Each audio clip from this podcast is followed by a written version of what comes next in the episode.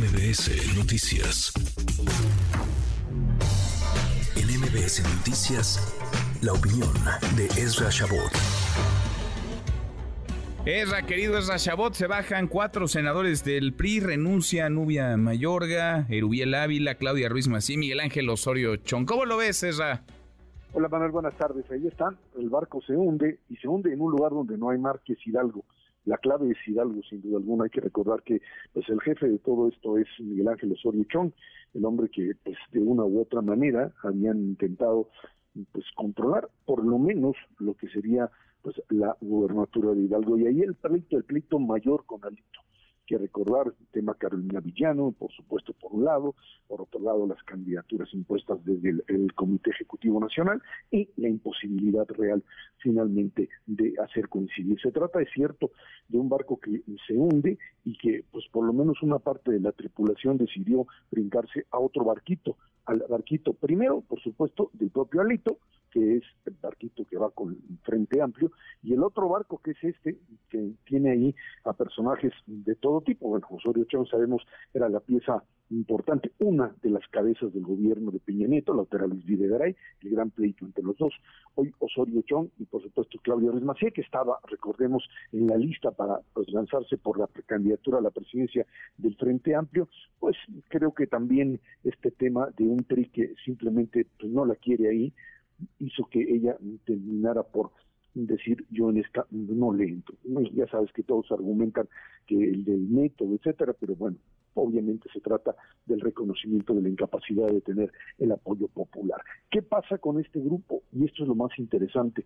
Esto eh, se llama congruencia por México, aunque uno diría, híjole, viendo a figuras como Erubiel o como el propio Miguel Ángel Osorio habría que ver de qué congruencia están hablando, pero más allá del tema de la crítica, lo cierto es que aquí aparecería un tercer poder.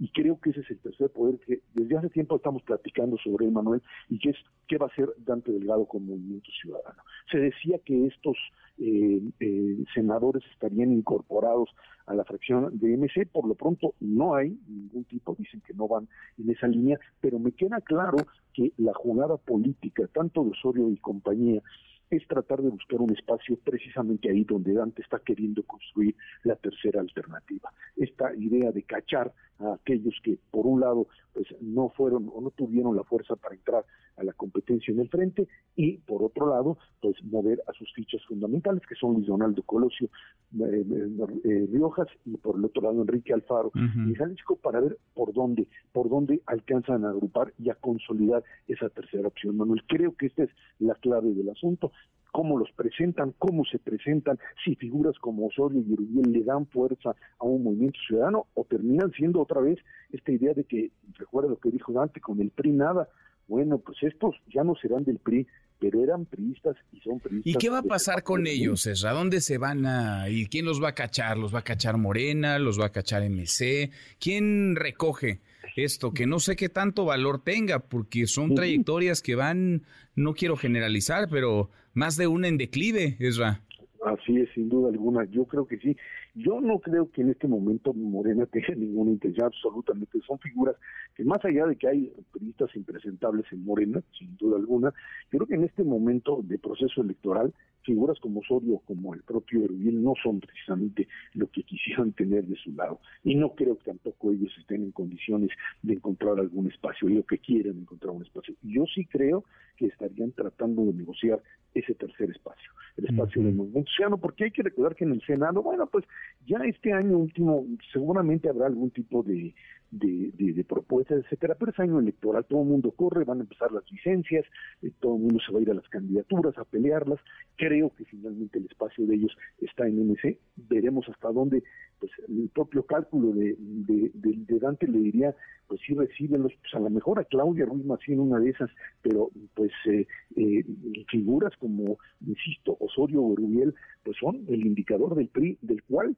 el propio el propio eh, eh, Dante ha dicho por eso no entra en la coalición o no quiere entrar en la coalición del Frente Amplio con ese PRI yo no me pues no voy de ninguna manera pues vamos vamos a ver cada quien hace sus eh, cálculos y hay algunos que restan más sumándose.